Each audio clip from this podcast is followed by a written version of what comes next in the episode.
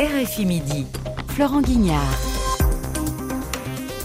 L'Occident veut la fin de la Russie, c'est l'une des principales déclarations du discours de Vladimir Poutine à Moscou, un discours qui s'est terminé il y a quelques minutes, discours à la nation trois jours avant le premier anniversaire du début de la guerre en Ukraine. L'Occident, a dit encore le président russe, est responsable de l'escalade militaire.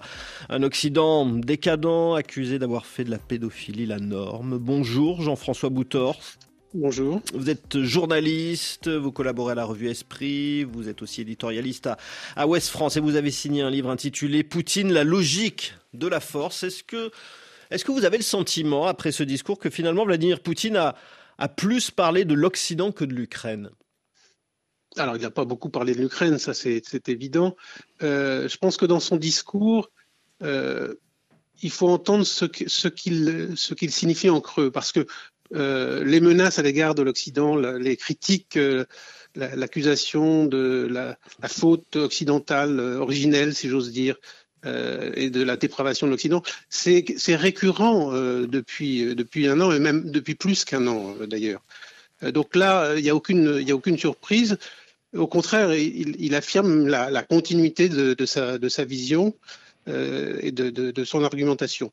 Ce qui est important en fait dans ce discours, c'est tout, le temps qu'il a passé, euh, à mon sens, euh, à s'adresser aux Russes euh, pour euh, affirmer d'une part la résilience de la nation, c'est un mot qui est revenu maintes fois, et pour expliquer tout ce que le gouvernement était capable de faire pour, pour les Russes. C'est-à-dire qu'en fait, c'est un discours pour resserrer euh, si j'ose dire, la cohésion nationale pour assurer qu'il n'y a pas mieux que lui euh, pour euh, tenir le pays et pour assurer cette cohésion nationale parce que l'effort de guerre va continuer longtemps. c'est une... ça qu'il annonce. Ça, Il annonce qu'il n'y a pas de négociation possible en réalité, puisqu'on ne négocie pas avec un adversaire qui n'a plus simplement l'Ukraine, mais qui est maintenant l'Occident global, thème qu'il déploie depuis longtemps déjà, euh, euh, on ne négocie pas avec un, adversaire dont vous pensez qu'il veut vous détruire, tout simplement.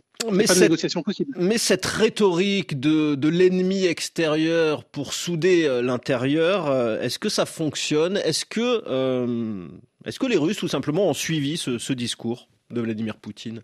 Bah, moi, de là où je suis, je ne peux pas vous dire si les, si les, si les Russes ont suivi, mais d'une certaine manière, on voit bien que ça fonctionne depuis, depuis un an. Euh, l'opinion publique ne s'est pas désolidarisée, bien au contraire, euh, de, Vladimir Poutine, même s'il y a des oppositions qui se manifestent, même s'il y a des mécontentements, parce que la guerre, ça coûte. Ça coûte d'abord en vie humaine, mais ça coûte aussi en, en question économique, etc. Même si Vladimir Poutine a expliqué que la Russie euh, est beaucoup plus résiliente que les Occidentaux ne, s'y attendaient, et que ça sera encore mieux l'année prochaine. Mais bien sûr, il y a des critiques. Mais en réalité, euh, la nation russe, pour ce qu'on peut en savoir, euh, parce qu'au fond, on n'a pas de, véritables mesures objectives de, l'opinion publique russe, mais il semble que la nation russe soit solidaire de son, de son chef, parce qu'elle a été façonnée comme ça, et pour ça depuis de longues années.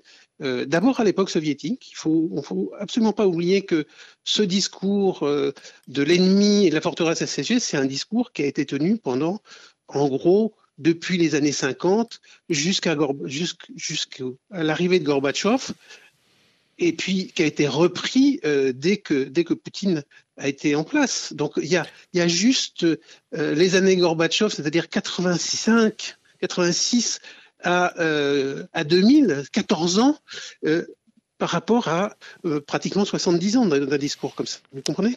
Il y a ce que Vladimir Poutine a dit, puis ce qu'il n'a pas dit, euh, pas un mot sur la stratégie militaire de la Russie pour vaincre en Ukraine. Est-ce que ça vous étonne? Ben, là aussi, c'est très intéressant parce qu'au fond, euh, pourquoi il ne parle pas de, de tout cela? C'est parce qu'au fond, il n'a rien à annoncer de, de glorieux. Il la n'a pas été prise. ça n'aurait pas été grand-chose, mais ça aurait été au moins une victoire. Il n'y a pas l'équivalent. Et, l'armée russe et, le groupe Wagner se déchirent sur la place publique en plus. Oui, parce que en fait, la, ce qui se passe en réalité, c'est à mon sens, c'est qu'au sommet du pouvoir, on est déjà au bord de la guerre. Je veux dire interne. Euh, on voit bien que les couteaux se sont affûtés, que euh, ceux que Vladimir Poutine a utilisés pour effrayer l'Occident et les mettre en, avant euh, comme des gens terribles, à, savoir Prigogine et Kadyrov, ont maintenant compris que peut-être le pouvoir était à portée de leurs mains si jamais ils vacillaient.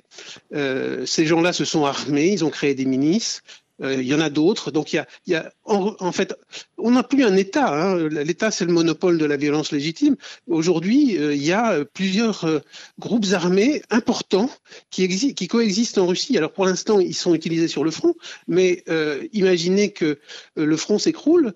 ces forces-là, elles vont servir à régler les comptes à l'intérieur de la Russie. Ça ne sera pas une grande guerre civile au sens qu'on a eu la guerre civile américaine. Hein mais ça sera euh, des tentatives de, j'allais dire, prise du palais d'hiver, euh, comme, euh, comme a fait Lénine. C'est à ça qu'il est confronté. Et c'est d'ailleurs pour ça que Poutine ne peut pas reculer. Parce que s'il recule, il est, je pense qu'il est fini. Pour revenir précisément à, cette guerre, juste après le, discours, les autorités russes ont, ont exigé que les États-Unis retirent d'Ukraine soldats et équipements de l'OTAN. Concrètement, qu'est-ce que ça veut dire quelles bah, sont les menaces? euh, c'est une exigence, comment dire, euh, fantomatique, puisque il n'y a pas, en tout cas officiellement, il n'y a pas de troupes de l'OTAN en Ukraine. Il n'y a pas de soldats euh, ni américains, ni, ni britanniques, etc., qui se battent sur le front en Ukraine. Donc c'est. Il y a des formateurs et il y a des armes. Bah, des, des, armes, bah, écoutez, oui, il y a, mais il y a, comme, comme il y a des armes iraniennes euh, qui sont employées du côté, euh, du côté russe, et, des formateurs, bah, on peut avoir des formateurs euh, pour des tas de choses, mais ça, ça n'est pas stricto sensu.